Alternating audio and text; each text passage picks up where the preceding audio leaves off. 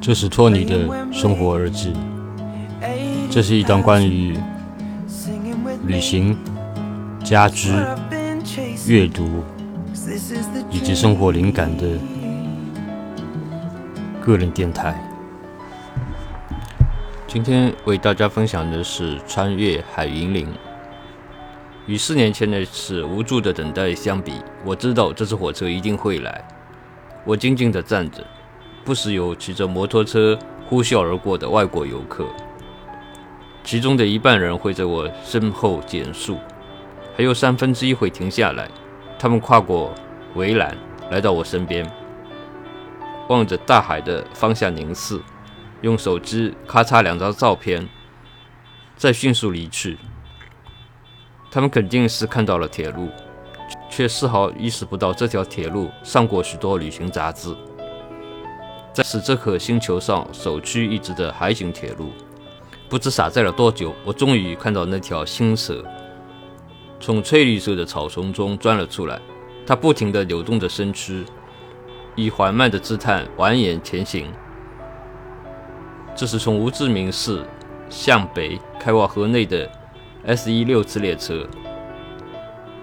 他翻山越岭，只为离这片未来大海更近一点。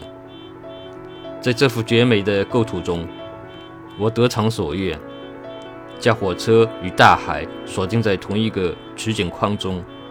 四年前，在此地苦等火车两小时未果的悲伤往事，在这一刻再度撞入脑海。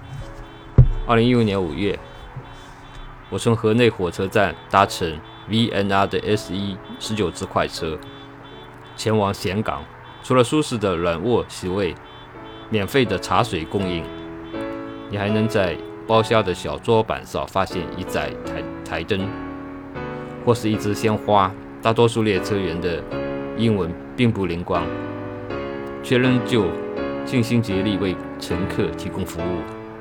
列车在黑夜中离开首都。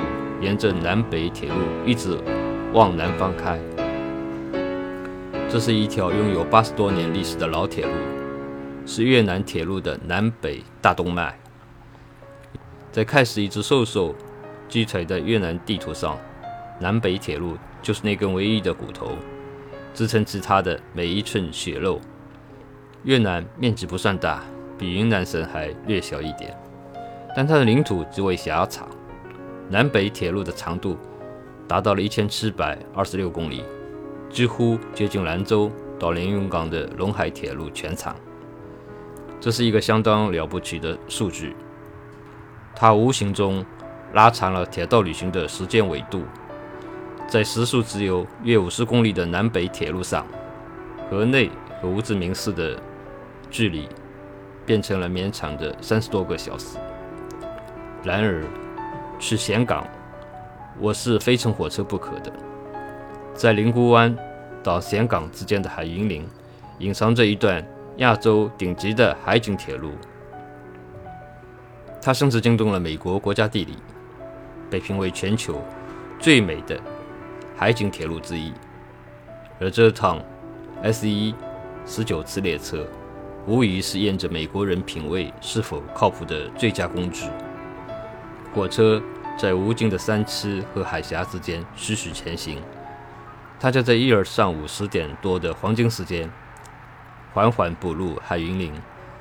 彼时在 S 一十九次列车上，如果一个人睁开惺忪的双眼，突然看见车窗外是一片深蓝色的大海，就算他不能忘乎所以，也绝不会再次闭上眼睛。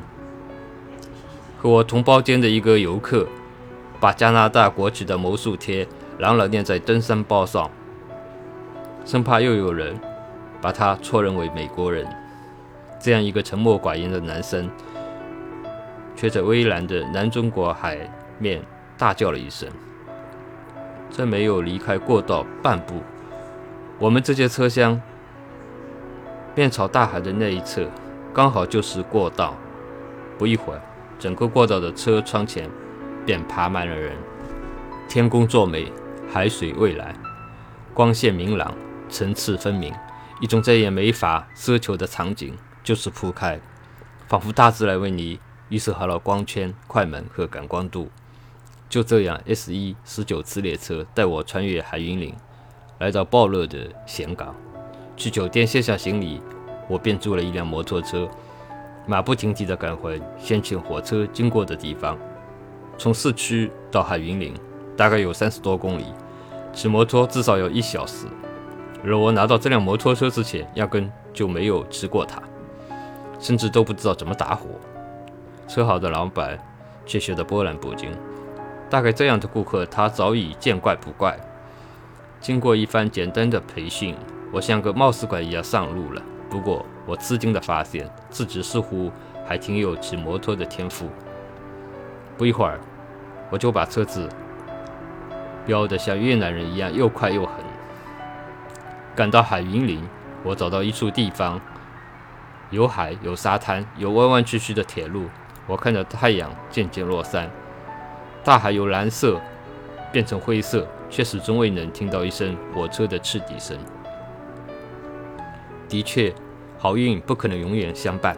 在那之后的几个月，一个朋友就我安利坐火车来到海云林，可他头顶的天是一片沉郁。他脚下的海是一片深灰。东南亚的天气比青春期少女的情绪还多变。也许他稍稍停留，又会重拾一抹蓝。但火车从来不等人，它在不断的奔跑中，与天地共同谱出流动的诗篇。你只能邂逅这其中短暂的一幕。今天的分享到此为止。